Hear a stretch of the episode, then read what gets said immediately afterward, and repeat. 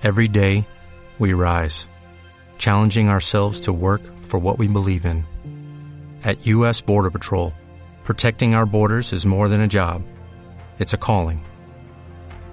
Agents answer the call, working together to keep our country and communities safe. If you're ready for a new mission, join U.S. Border Patrol and go beyond. Learn more at cbp.gov/careers.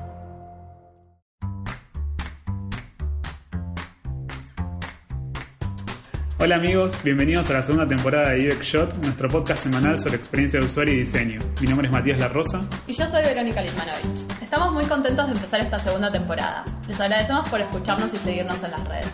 Estuvimos recibiendo muchos mensajes preguntándonos cuándo íbamos a empezar, así que estamos súper motivados y esperamos que lo, lo disfruten. El día de hoy vamos a estar entrevistando a Santiago Bustero, fundador y director de Cámbrica, una consultora de experiencia de usuario basada en Argentina.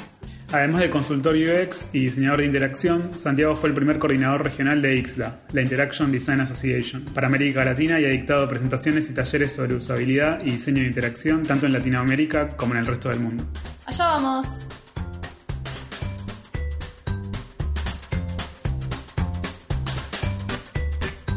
Bueno, hola Santi, ¿cómo estás? ¿Cómo va?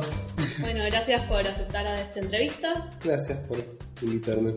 Bueno, eh, para arrancar estaría bueno que nos cuentes eh, un poco de cómo empezaste en esto, en, bueno, más o menos cuál fue tu camino. Ok. Bueno, lo mío fue bastante gradual. Yo soy, podría decir, de la primera generación, entre comillas. No sé si es lo más correcto, calculo que sí. Eh, sobre todo porque cuando empecé no había nadie enseñando nada de esto. Así que supongamos que, que podemos llamar eso primera generación. Mi camino fue bastante gradual, orgánico, por así llamarlo. Eh, mi primer punto de contacto con diseño de interacción fue en el 96, que empecé a trabajar diseñando simuladores de negocios para capacitación gerencial. Un simulador de negocio es como un juego de tablero, ¿sí? que expone un problema de negocio, las finanzas de la empresa, ¿sí? y la idea de eso es que la gente que, hace esa actividad, que está guionada, no es un juego con reglas muy, no, no es jugar al TEG, Claro. hay guionado, hay una idea de capacitación justamente de qué queremos que vayan haciendo, que vayan descubriendo. Eh, me empezó a dar una visión de lo que pasaba con el diseño cuando se lo operaba. ¿sí? El primer simulador que yo diseñé eh, tenía, el diseño era bonito, pero había faltado esa visión y de hecho cuando se hizo el curso con gente había problemas de comprensión, de tiempo de uso, de cosas que eran habíamos puesto que nos parecía que sumaban y no sumaban, y ahí empecé a, entender, a trabajar eh, lo que la gente usa con la gente. ¿sí? A esto sumémosle que yo empecé a programar cuando era muy chico. Eh, yo pensaba que la unión de todo eso iba a ser, o sea, de diseño, que es lo que estudié en la facultad, y programar, y aparte música como amateur, hice algunos años, estudié, pensé que iba a ser en un momento la multimedia, pensé que eso, yo me iba a dedicar a hacer eso, parecía. Eh, por suerte no, pero hay otras. No sé, yo recuerdo que en el 86 vi por primera vez una Mac en una exposición de informática y me pareció notable y dije, ah, qué bueno sería si todo fuera así. Lo que 10 años después empezó a suceder, ¿no? Cuando se popularizaron las interfaces gráficas. Claro. Entonces lo veía como una continuación de, de- de situaciones, eh, un poco por motivación, curiosidad, interés y la oportunidad o la demanda, ¿sí? Eh, la verdad que la- no hay una, eh, una demanda sostenida de gente pidiendo que diseñen juegos de tablero. Yo casualmente en la facultad había diseñado uno, además, con lo cual cuando estaban buscando a alguien yo mostré lo que había diseñado, que era solamente del lado estético, digamos, porque se me había ocurrido a mí. Los, encargos de la facultad son bastante amplios. Claro. Y se me ocurrió un juego de tablero, tenía todas las piezas, era un pedido creo de morfología. Claro, donde vos, sí, eh, suena como trabajo de morfología. Claro, un, creo de morfología o algo así, donde vos tenías que hacer, no sé, un- una serie de piezas muy distintas. Y era una definición bastante abstracta del problema y tenías libertad en definir qué querías hacer. Y yo hice un juego de tablero porque tenía la posibilidad justamente de hacer muchas piezas de muchos formatos distintos y que todo funcionara junto. Y gracias a eso, y la, la suerte, la oportunidad, tuve esa- ese primer contacto. Estuve trabajando en, diseñando simuladores de negocios por 10 años.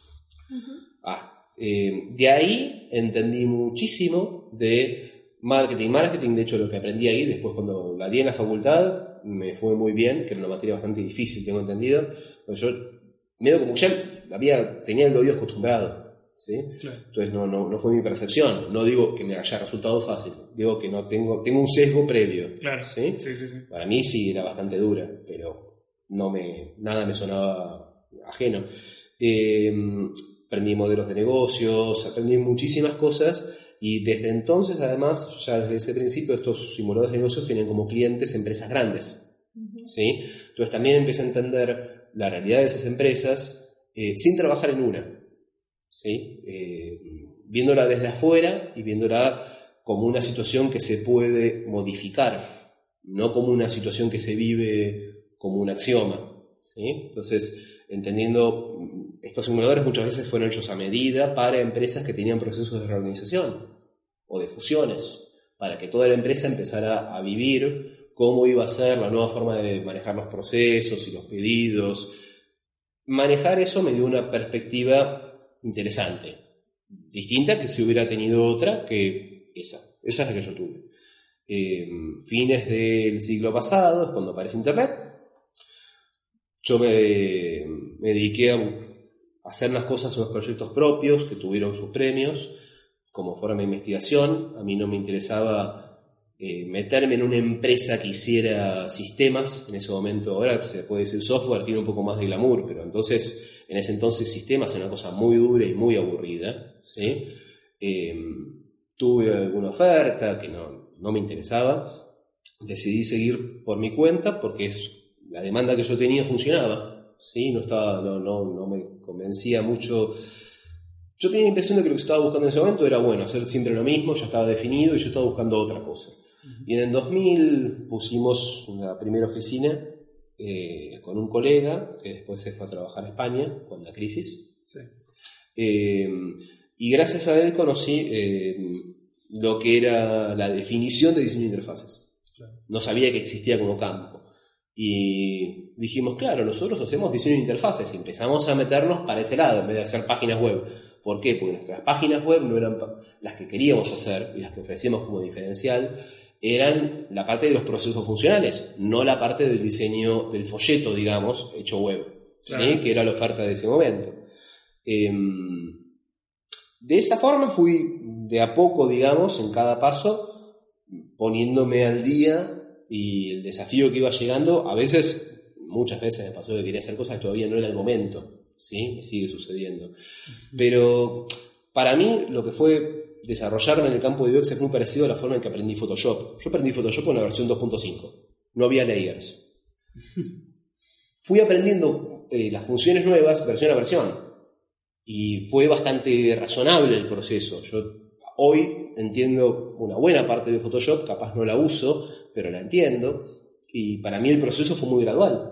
Alguien que se encuentra hoy con el monstruo en el que se convirtió, que ya de por sí ya era grande antes, hace unos 20 años, hoy es muy difícil entrar. ¿sí? Claro. Mm, Tengo esa impresión.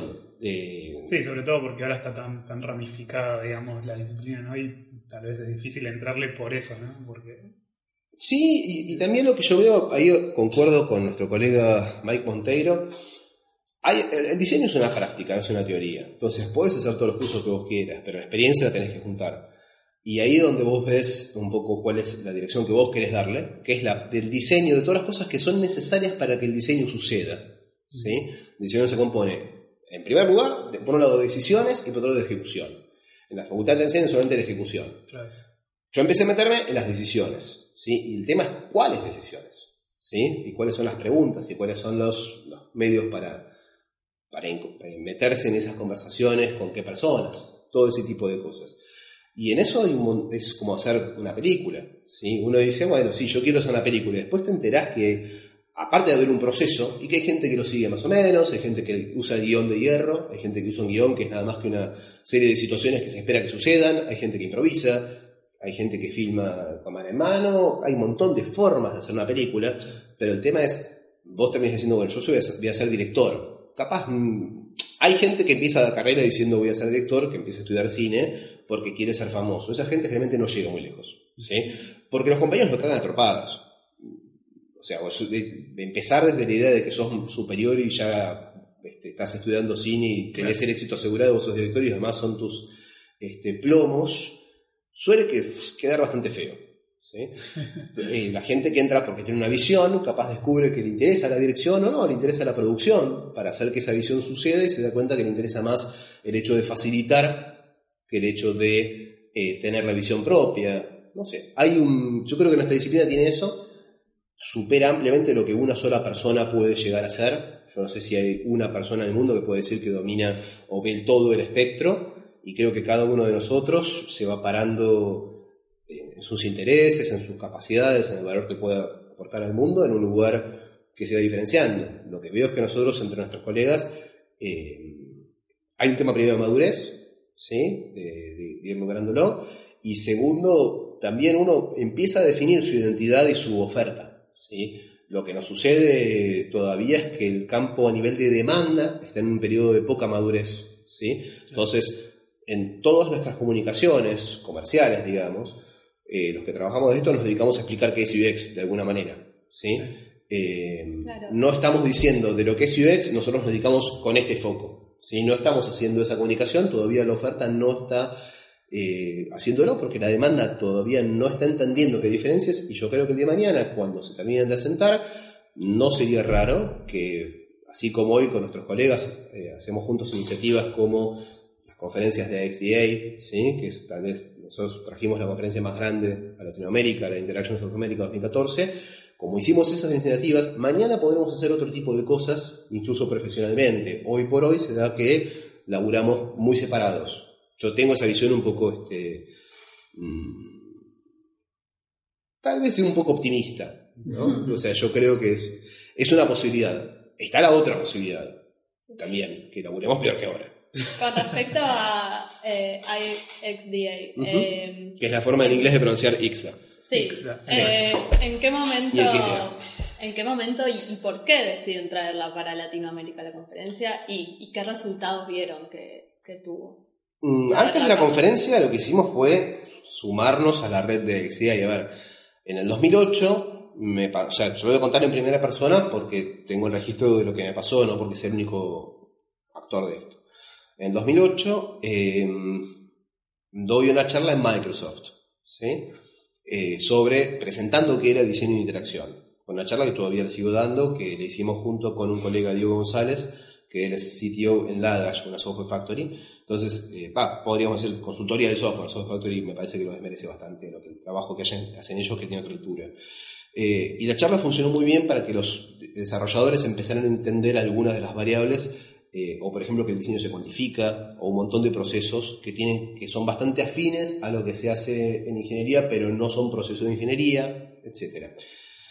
De esa charla resulta que eh, una chica me preguntó dónde nos podíamos juntar, si había un lugar para, para, seguir hablando de esto, y la verdad que no lo había.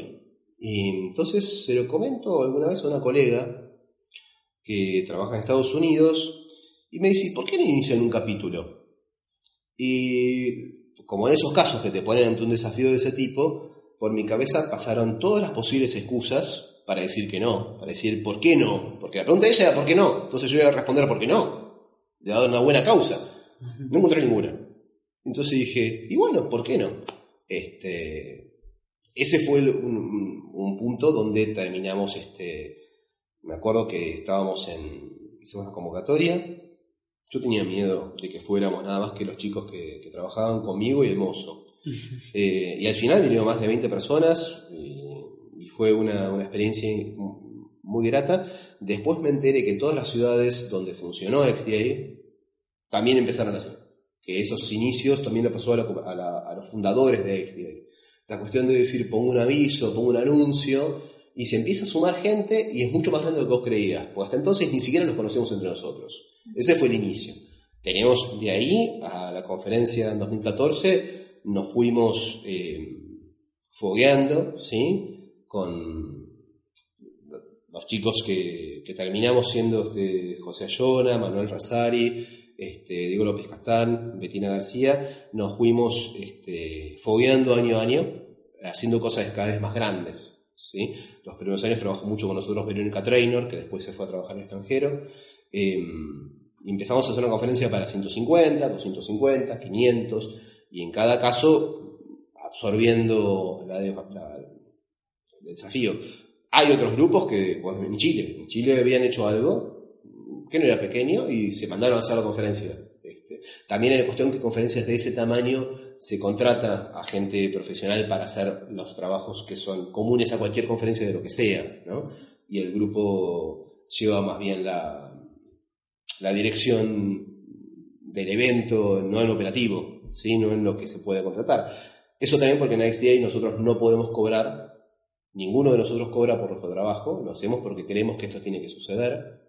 XDA es, tampoco hay membresía, paga, ¿sí? Entonces eso nos obliga a que, eh, para no desbordar, tercericemos todo lo que sea tercerizable. Entonces lo único que nos queda claramente a nosotros, que no es tercerizable, es la visión del evento. contenido. ¿sí? la visión, eh, por ejemplo, coordinar con todos los oradores, hacer la revisión de los trabajos. Ahí, eh, Interactions of Medic 2014 fue el primer año en que eh, esa conferencia que tiene la marca, la marca es de AXDA, se hizo junto con un grupo de UXPA, el grupo de Argentina, que ahí Gonzalo Ausa, presidente de UXPA Argentina, se había llevado, había encabezado toda la parte académica y de, organizar los, ¿cómo se? Los, llamados a presentaciones, hicimos un, equipo muy bueno, fuimos un caso único en el mundo de dos asociaciones con historias eh, que muchos puntos tienen, tienen, muchos puntos en común, pero la verdad es que AXDA, eh, a ver, UXPA, se llamaba originalmente UPA, y AXDA habían considerado los chicos que lo fundaron ser parte de un capítulo de UPA, pero encontraron que no iba a poder desarrollarse como una comunidad y que la visión de los diseñadores era una visión de diseño, la cultura de diseño, es distinta que otras comunidades. Una cosa que mm, una chica que trabajó con nosotros en las primeras este, etapas haciendo prensa notó es que las reuniones nuestras y todas las reuniones de diseñadores tienen una, una conversación para construcción de consenso. Y hay otra gente que las conversaciones son muy ejecutivas. Las de diseñadores suelen ser conversaciones de construcción de consenso. Es una cosa muy particular de nuestra cultura. Como diseñadores no sé qué empezó primero, si hubo la gallina, pero la realidad es que es una cultura diferente. Y por eso AXDA nació para darle forma a la disciplina de diseño de integración. Después UPA evolucionó eh, y la idea de trabajar juntos tiene que ver también con muchos puntos en común. Algunos este, con... Cada asociación tiene su estilo, su cultura, ¿sí? y es bueno que podamos encontrar puntos este, de construcción mutuos. Así es como llevamos la conferencia. en breve. Eh, volviendo al tema de, la demanda, de cómo está como un paso atrás de la disciplina, digamos, y como que están terminando de entender, y esto que decías de que por ahí en un futuro medio que se va a diversificar y uno pretende por ahí venderle determinada parte, digamos, del proceso, tus clientes en sí, que, vienen buscando eh, puntualmente? O sea, ellos vienen pidiendo que mejoren procesos, que cómo lo abordan ustedes y cómo, son las dudas de ellos o, qué es lo que buscan. Bien. A ver, todo cliente, a todos nos pasa, eh, llega con una propuesta de solución a un problema que no necesariamente entiende del todo. Ese es el punto de contacto siempre en una cuestión profesional. Puede suceder con gente que ya haya trabajado con estas disciplinas, con este campo, pero generalmente entonces tiene un buen par ya trabaja con alguien y ya sabe manejar eso. Es raro que alguien que haya desarrollado eso no mantenga la relación profesional con quien lo desarrolló. ¿sí? Entonces, casi toda la gente que, llega eh, viene con algún punto donde cree que hay una solución que tiene que ejecutar o que alguien tiene que ejecutar, con mayor o menor duda al respecto. A veces viene con la certeza absoluta de decir, esto, estoy buscando que me haga esto. Hay todo un proceso entonces de poder establecer si ese y cada uno de nosotros lo hace, no solamente nosotros, si hay un fit entre lo que nosotros podemos ofrecer eh, y lo que, esta, lo que este cliente demanda. Eh, vamos a poner el caso de, vos yo llego a la farmacia, tengo dolor de algo, el tipo me baja un medicamento y me siento mejor. Si yo tengo una farmacia, hago eso. Y si mi identidad es la de una farmacia, me dedico a, a ese movimiento. Si yo en cambio digo, el tipo necesita hacer ejercicio, tengo otra visión, y yo ofrezco eso, no le voy a ofrecer pastillas. Entonces cada uno de nosotros tiene un eje, un ojo, un eje y un ojo, en el cual se va desarrollando. Muchas veces los clientes te refieren, ¿sí? justamente desde esa experiencia. ¿sí? tanto en lo que les sirvió como en lo que les fue un desafío. Y hay, hay, hay, para todos los gustos. Hay clientes que necesitan eh, gente que haga lo que le pidan, hay clientes que dan lugar a, otros procesos. ¿sí? Nosotros en general lo que nos sucede es que nos buscan clientes que están buscando resultados. Clientes que les suena que UX es uno, pero están dispuestos a quien les muestre que no es así. Eso es una situación. ¿sí? Em, y el hecho de que nosotros tenemos publicados y comprobados, este, y siempre somos muy claros en cómo se van a lograr y cómo se van a medir, y ayudamos al cliente también a entender mejor su problema, ¿sí? es algo que nos permite insertarnos de otra forma. Pero nuevamente, cada uno tiene su, su, foco. Hay clientes que pueden buscar. Sí, por ahí buscan diseño más. Eh, no, no están pensando tanto en el resultado puntualmente, sino por algo más visual, no sé. Sí, algo que les guste de ellos, hay de todo. hay de todo. O sea, no, no es. Eh, valor es lo que el cliente valora. La cuestión acá es que nuestros clientes tienen clientes. Entonces, si nosotros logramos eh, alinear lo que nuestro cliente valora con lo que el cliente de mi cliente valora, para mí tenemos un buen proyecto. Cuando no es así, en muchos casos nosotros no avanzamos. ¿sí? Eh, nos ha pasado de, en algunos proyectos, hacer un trabajo de análisis inicial que el cliente lo encuentra valioso, ¿sí? Eh, y después del trabajo de análisis inicial, la respuesta que tenemos para el cliente no es lo que estaba esperando o no corresponde con acuerdos políticos que ya tuvo. Nosotros, en ese caso, nuestra forma de trabajar es dejar que el cliente lo tome, que elija si quiere hacerlo lo que va en contra de nuestras recomendaciones. Eh, nosotros nos va a ser mejor que no lo haga con nosotros. ¿sí? Este, nosotros ya tenemos un sesgo al respecto y estamos dispuestos en otro proyecto o cuando sea el momento. Capaz no es el momento, ha pasado. ¿sí? Eh, y por otro lado, para nosotros hay una cuestión también con cuál es nuestro equipo. hay una cuestión que hay gente que se ha sumado a nuestro equipo que, que entiendo las razones o el tipo de proyectos en los cuales ellos no quieren trabajar. ¿sí? Este, y eso muchas veces coincide con la visión nuestra. O sea, si vos estás ejecutando un proyecto, estás terminando un laburo, que se supone que tenés que tener tu creatividad y tenés que tener tu identificación con lo que estás haciendo, y eso no sucede, hay un problema, o sea, o elegiste mal la, profesión, tenías que dedicarte a otra cosa, o los procesos, los modelos, los jefes no son los adecuados. ¿sí?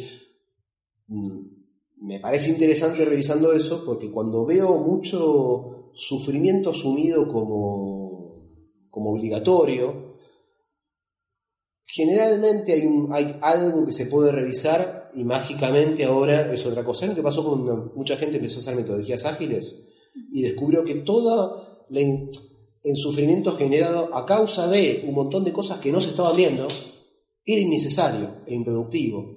La falta de definiciones claras, y decir, bueno, pero capaz no vas a estar nunca. ¿Cómo hacemos para trabajar sin definiciones claras? Dejar de pelearse con el trabajo, dejar de pelearse con el proyecto, con lo que tenés que hacer. Hay mucha gente que hizo un cambio muy grande con eso y que está mucho más feliz. Para mí, que la gente no disfrute lo que hace es un síntoma de que hay algo malo mal definido en el fondo. Hay una cosa que no está, no está, no está, cojando no está funcionando y la vida es demasiado corta, como dice con respecto a metodologías ágiles, ¿no? Y todo esto. La vida es demasiado corta para sufrir diseñando cosas que a nadie le importan. O para desarrollarla, ¿no? O sea, es demasiado corta para eso. Eh, la sensación de falta de, estar desperdiciado, a quienes la sufren, hay gente que tiene tal vez un concepto, un ancla de, horario, ¿no? Es decir, yo trabajo tal hora, listo, podría ser esto, pero es otra cosa, capaz no, no tiene esa identificación. La gente que sí, que considero que es por esa definición la gente que va a poder llevar más allá en, un planteo, eh, no puede estar alienada. No puede suceder eso. Y casi todos los empleos alienantes eh, suelen serlo este desperdicio, ¿no? Suelen serlo porque hay mucha. está todo muy pautado, muy mecanizado. Eso significa que tu trabajo va a ser reemplazado por un robot. Mañana, digamos. O sea, seamos claros, hay una gran parte de la humanidad que va a perder su trabajo en los próximos años. Y también nosotros tenemos que empezar a hacernos cargo este, como, como artífices de eso. Nosotros, este, como diseñadores, un concepto que yo tengo es que nosotros somos hoy los arquitectos y urbanistas de una sociedad basada en información. ¿sí? Que estamos tendiendo esas redes, no diseñamos páginas, no diseñamos apps. Estamos definiendo la relación diaria, cotidiana de la gente con las cosas que usa, o sea, con cómo se relacionan entre ellos. Estamos afectando la vida cotidiana de la gente, le estamos esclavizando a mirar la pantalla de un celular, caminando por la calle. Son cosas que estamos haciendo nosotros. Y vamos a dejar a gente sin trabajo. Tenemos que empezar a darnos cuenta de que tenemos una responsabilidad que asumir eh, y que hay situaciones en las que vamos a tener que estar a la altura de esa responsabilidad. Y vamos a tener que más de una vez este, asumir eso y decir que no. Ya se está viendo, ya hay casos de problemas de ética profesional eh, y hay una, cuestión ahí para atender a nivel como, como comunidad. Pensar que, digamos, si nosotros queremos ser respetados como diseñadores, pues, eso es una conversación, ¿no? Todos queremos que nos respete como diseñadores, eh, queremos tener el mismo respeto que, que los desarrolladores, eso es un tema usual. La cuestión es, para lograr ese respeto tenemos que hacer valer nuestro lugar y nuestra responsabilidad. Entonces, si yo habilito que voy a diseñar lo que me pidan, aunque sea poco ético, ¿qué respeto voy a tener cuando nuestro lugar en el proyecto es ese? Es el lugar humano, no el lugar técnico mecánico. ¿sí? Hay una definición que me gusta mucho que había puesto y dado Brett Victor, que es que una, tecnología, una herramienta, amplifica una capacidad humana para resolver una necesidad humana. La necesidad es clavar un clavo. ¿Sí? La parte que se ajusta a la necesidad es la cabeza del martillo. Y la capacidad humana, que es la de la mano, ¿sí? que puede hacer un movimiento, hay una parte que se ajusta a la mano, que se ajusta a la persona. El diseño lo que hace es que la tecnología se ajuste a la persona. Si nosotros diseñamos cosas que no se ajustan a la persona en lo moral, en lo ético, en lo ecológico, no estamos cumpliendo nuestro lugar y no nos vamos a hacer respetar. Vamos a ser los que le pongan conocitos a las decisiones de otros. Tenemos que empezar a hacernos ganar el lugar de estar en la mesa donde se toman las decisiones de diseño que impactan a la gente, ¿sí? Y estar a la altura de mantener esas conversaciones. Y eso va a implicar, para los que estemos dispuestos a hacerlo, tener que estudiar mucho de un montón de temas que no son eh, Photoshop ni HTML, son cuestiones humanas, tienen que ver con la economía, con la política, con eh, disciplinas bastante antiguas y bastante críticas, si estamos pensando que estamos formando parte de una construcción social. ¿Crees que se está dando, digamos, esto en, experiencia de usuario o, todavía, yo sé que vos tenés una, una visión por ahí media negativa, digamos, de cómo, cómo se está dando el proceso. Mi visión es crítica, no es negativa. A ver, hay Por ejemplo, que, lo, que lo comparas con el marketing y cómo... Claro, yo, yo creo que estamos siguiendo desde hace unos años los mismos pasos que dio el marketing. Tomo eso que decías. Este, el marketing en la década del 50 prometía un montón de... prometía un mundo mejor, digamos. El marketing era una iluminación de cómo hacer productos centrados en los clientes, no sé si le suena, de cómo estudiar a los clientes, sentarnos a la mesa con ellos, a ver cómo desayunan, para entender cómo los productos este, ocupan un lugar en la vida de la gente. No sé si le suena la definición. Eh, también de esta misma década, 50, 60, Deming, el tipo que, cuya visión ayudó a la reconstrucción de Japón, creó lo que hoy se llama Lean y en la década del 90, cuando yo empecé a trabajar, se llamaba calidad total. Todo lo que a nivel filosófico nos sostiene para ofrecer valor no es nuevo. ¿sí? Y lo preocupante es que se vende como una nueva receta con un nuevo nombre, ¿no? Y hay alguien que da cursos de eso. No está mal que dé cursos de eso, pero no es que me lo digan como una revelación, que no se entienda que eso es una base de una profesión que construye cosas valiosas. No es una técnica, no es que ahora le sumamos lean. Es una filosofía de cómo hacer las cosas, una filosofía de cómo identificas el valor. ¿sí? Mi visión es, estamos en un momento donde podemos decidir cada uno por separado, eh, tomar, este, es una decisión individual, y después como comunidad que coincida en una de estas, las que vayan coincidiendo, en, una de estas definiciones, pero si nosotros decimos, bueno, esto es un laburo y mañana me dedicaré a otra cosa, lo cual es válido, ¿sí? Eh, o la visión es, técnica, que está bien los primeros años de carrera, solamente la visión técnica, ¿no? De decir cómo meto la sombrita, lo que sea, ¿no? Cómo resuelvo, cómo hago, cómo hago el relevamiento, está bien, hay que saberlo, ¿sí? Pero llega un punto donde tenemos que ver si vamos a seguir el camino que el marketing podría haber seguido, ¿sí? que es ayudar a la toma de decisiones de productos centrados realmente en una sociedad sana. ¿sí? El marketing creía en un capitalismo benévolo, digamos. Más allá de que eso sea un, ideal, ¿sí? el marketing o el también el management, que venía muy pegado, misma época, ¿no? Mismos, eh, los nombres se mezclaban mucho al principio, pero del management estaba la idea de explicarle a los ejecutivos que tenían que tratar bien a sus empleados porque eso es más rentable. Tenés que, tenés que tratar bien a sus empleados porque eso es lo correcto. ¿sí? O sea, explicar todo en base a la rentabilidad creo que es una miopía grave porque si no puedes en ese momento calcular rentabilidad de algo, no tiene valor económico. Hay una cosa que decía un filósofo que a mí me gusta mucho, Eric Fromm, que decía que la visión centrada en la guita ¿sí? hace que el capital que está muerto valga más que la persona que está viva. Nosotros no, o sea, al fin de cuentas, no, el dinero es una ilusión, es una construcción social, es una convención, ¿sí? no es real. Bueno, pero UX eh, desde algún punto en este momento se vende de la misma manera. Hay artículos por todos lados diciendo cómo invirtiendo un dólar en UX vas a tener un revenue de 100 dólares. Por eso precisamente es que soy bastante crítico, digamos. A la gente que solo le interesa la guita, ¿les podés vender eso? ¿Podés lograr que te den un asiento en la mesa una vez? Me parece que no está mal como argumento. Que eso sea tu sostén del valor de la disciplina es un problema grave. ¿Sí? O sea, tiene que ser un argumento, no un fundamento. Son dos cosas distintas.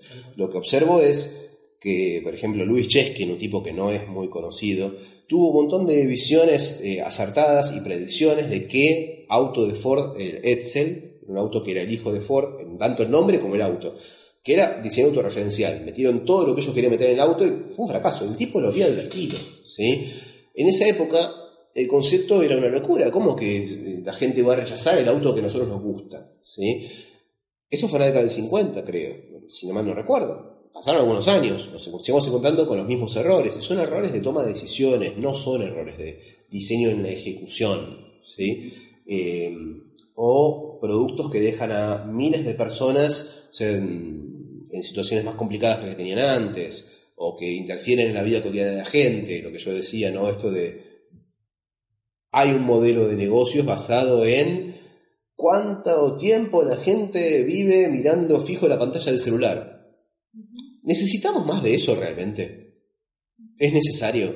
Yo entiendo que si la gente no usa tu aplicación con cierta recurrencia, se olvida de que existe y la elimina.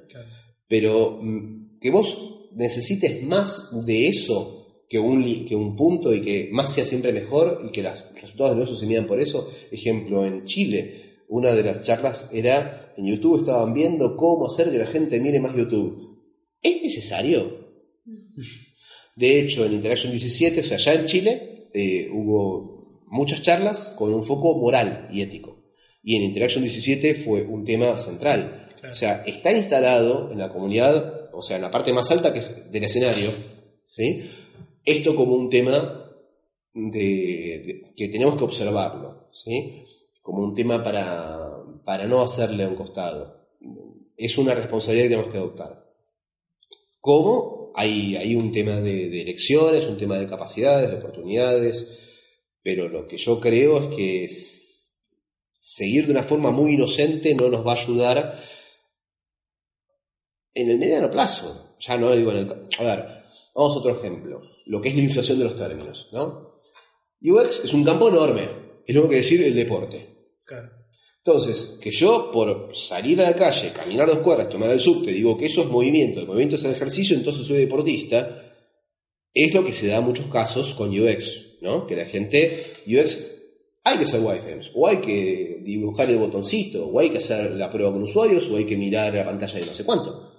Eso hay que hacerlo, está bien, son ejemplos de ejercicio, pero decir que sos deportista y sos atleta es un problema. Ahora, si vos ya vendiste que sos UX, que sos diseñador UX, ¿no? Cuando el mercado no termina de entender muy bien qué hacemos y nosotros nos falta comunicarlo mejor y eso es una conversación que va llevando tiempo, ¿sí? Si te contratan para hacer pantallitas lindas, después no te quejes que no te dejen hacer pruebas con usuarios, porque vos ya vendiste que hacías todo lo que hacía falta. Vos ya tu conversación validaste al negocio, a quien te contrata, a no pedirte nada más, a decir que vos eras completo y tenías todo lo que hacía falta. Entonces no te quejes que tu profesión no avanza. ¿Sí? ¿Cómo comunicar eso? Es una decisión de cada uno. O cómo, en muchos casos, ha pasado, eh, que el cliente se asusta ante todo lo que decís como proyecto y dice, bueno, eso es lo ideal. No, eso es lo que hay que hacer para sacar a tu producto del camino en el que está, que es la irrelevancia.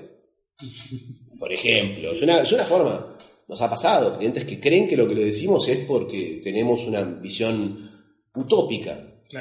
Y la realidad es que Apple no fue grande y después hizo estas cosas. Se preocupó en hacer algunas cuantas cosas que después se fueron codificando como es y después fue grande. ¿sí? O sea, todos esos eh, emprendimientos que uno ve muchas veces están, están o en lo muy técnico o en el humo, ¿no? en la visión de, cómo genero una visión de que mi aplicación es valiosa, pero no hay ningún valor en ningún lado. Hay que empezar por ahí. O sea, si ves, es cómo tratas a la gente. Nada más que eso, si tienes esa definición. ¿Qué le pasa a la gente con tu producto? No es algo que le puedas enchufar después y sumarlo. Y no es algo que nosotros podamos eh, mantenernos en la confusión de pensar que diseño visual, diseño de interfaces o diseño de interacción por sí solos hacen a la experiencia del usuario. Pero es una responsabilidad nuestra. ¿Por qué? Porque no hay estándares profesionales, porque esta profesión, por ahora, o sea, a ver, yo creo, espero que nunca tenga un colegio. ¿sí? Las que tienen colegio son las que tienen una ley. Los abogados, los arquitectos. Y el hecho de que paguen la matrícula, yo no sé, los hace más fáciles de rastrear en caso de litigio. No sé si asegura que sean buenos arquitectos. Buenos Aires está lleno de emprendimientos inmobiliarios de torres de uno y dos ambientes, chiquititas, con eh, cerramientos de aluminio y pared de papel. Esos tipos tienen un título y pagan un colegio, así que yo no creo que la arquitectura de por sí sea una, una referencia, ¿no? Ahora, eh, la realidad es que los clientes no saben lo que piden, ya lo sabemos, nunca saben lo que piden, por eso son clientes, si no lo harían ellos. Eso en cualquier rubro profesional. Uno siempre va con una pregunta. Lo que sucede es que puede ser que la pregunta sea, esté cargada y tenga un supuesto de solución. Ahí hay otra conversación que tener. Pero empecemos por ahí. Si vos haces lo que el cliente te pide, ya estás mm, incumpliendo un rol profesional porque no sos un diseñador, sos un ejecutor de las decisiones de otro. Y eso en arquitectura se llama el, tipo que dibuja los planos. El arquitecto no hace los planos que le pide el cliente. El arquitecto tiene otro trabajo. No me acuerdo quién decía que cuando diseñando hacemos solo lo que el cliente nos pide, somos choferes del mouse. Sí, probablemente yo también tengo esa expresión, así que... Este.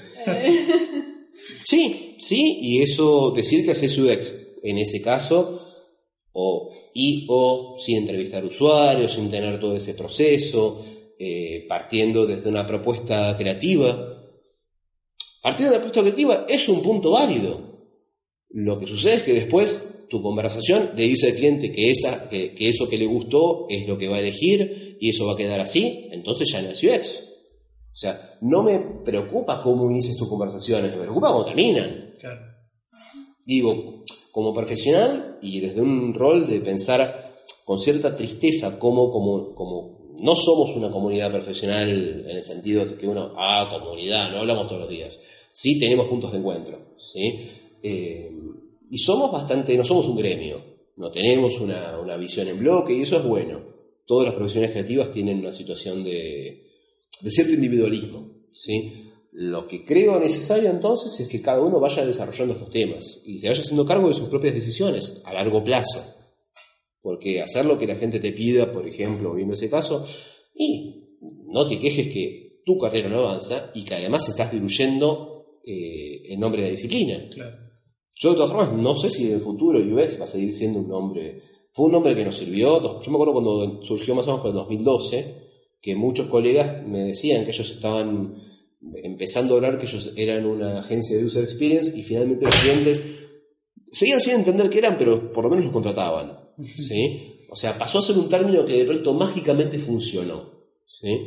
Eh, no quito que en el futuro descubramos que haya tenido su hora, todavía no está claro. Lo que sí no es, eh, no es algo que se está construyendo con una oferta de valor tan, tan sólida. O sea, las acciones individuales de cada uno de nosotros van tirando en algún lado. Y el conjunto o la mayoría no está tirando en una dirección que ayude a eh, un respeto profesional. Y es muy probable que más de uno se empiece a desvincular y decir, no, no, yo hago, bueno, otro, design thinking. Que también tuvo su cuarto de hora y estuvo bien, y a IDEO le sirvió para generar una marca renovada.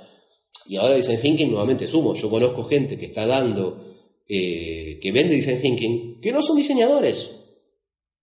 Entonces, ¿cómo entiendes design thinking? O sea, yo entiendo que sigas el curso, que apliques la metodología, pero que no tengas visión de diseño y vendas eso, me resulta menos raro. No digo que esté mal, me hace ruido. Eh, entonces, a los que diseñadores que sí tenemos visión de diseño, ¿qué le llamamos? Design Vision. Le llamamos Thinking Thinking. Es como Thinking, pero con más Thinking, que como decía George Poole. O sea, de hecho, George Poole es uno que dice, Design Thinking es, este, es una acción de marketing. Y es cierto, todo es una acción de marketing. A veces capaz es solo una acción de marketing, pero claramente es una acción de marketing. yo personalmente Suelo decir que Design Thinking es un, invento de 3M para vender más postes. Aparte de eso, también es un proceso de consultoría, de visualización y de toma de decisiones, basado nuevamente en muchas cosas que vienen de acá del 50, no es tan nuevo. ¿sí? Lo que tiene es un formato más alegre, cotillón, este, y funciona. Lo que sí he visto muchas veces eh, en mi, experiencia es gente que compra Design Thinking y se queda con el cotillón. Necesitas mucha disciplina para llevarlo adelante. Algunos de los colegas, este, mis colegas sé que lo hacen, sé que tienen esa capacidad. Pero nuevamente, Design Thinking de por sí, el nombre, ¿es una garantía de algo? No. UX, no. Veremos. Nosotros, digamos, una cosa que digo con respecto al respeto profesional, el respeto profesional te habilita a las conversaciones y que el otro te apoye en las cosas que necesitas para hacer tu laburo. ¿sí? Si un médico te pide que te desvistas, y para eso necesita un año para convencerte, después de que eh, trates de, dar un sopapo, digamos, no funciona. El médico necesita pedirte que te desvistas y que lo hagas. Entonces, el respeto profesional del médico, que también lo hace, ¿no? Sentirse a veces superior, pero tiene que ver con una función, con que necesita que le des pelota para poder ayudarte. En nuestro caso no tenemos muy claro lo que necesitamos, qué pedimos y qué respeto profesional tenemos que ganar o estamos esperando y si no sucede decir yo necesito que me habilites esto para poder hacer lo que, que me pediste que haga. Si no tenemos eso en claro va a ser muy difícil ganarnos el respeto. El respeto es para eso. Y lo que observo es una falta de, de claridad en todo eso que, por otro lado, ¿te la puede dar la experiencia? Sí. En el caso de la medicina, y pasaron varios siglos a mí me gustaría que el respeto profesional nos alcance vivos. Eh, sería mi deseo, una preferencia. Me gusta más de esa manera. Pero bueno, el tema es, para mí, en lo que vos planteabas, si vamos a, construir una profesión eh, y, acelerar ese proceso de forma consciente, o sea, diseñar ese, ese resultado, o si vamos a dejar que, bueno, sea la suerte verdad, como sucedió con el marketing, que hoy no es una profesión que goce de un gran prestigio. ¿Sí?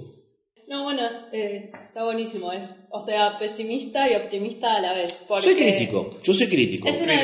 Veo que hay un punto que hay que clavar un, punto y ahí ver dos caminos que se, que, se abren para lados distintos.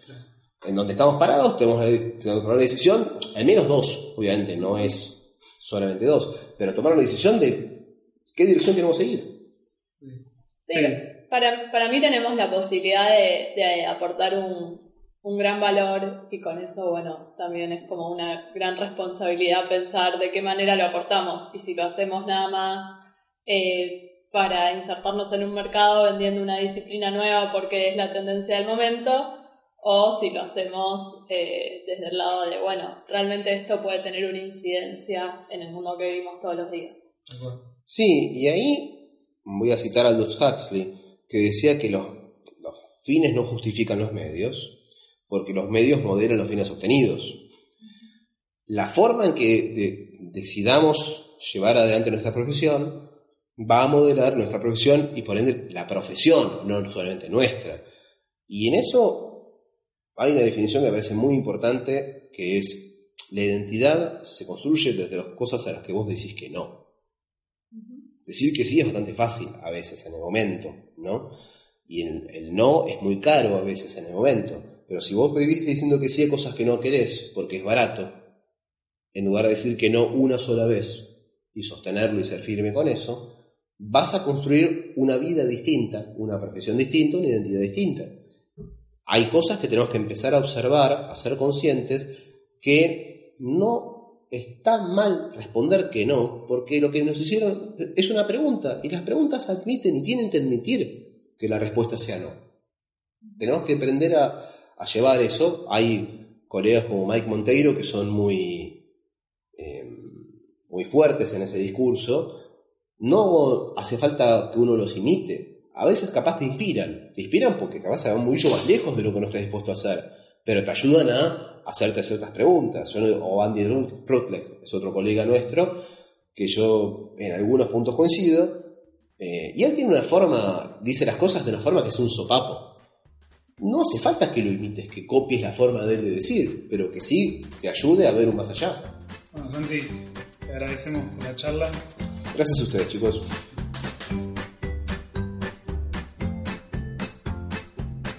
Bueno, esperamos que hayan disfrutado de la entrevista, que les haya aportado algo nuevo y resultado interesante.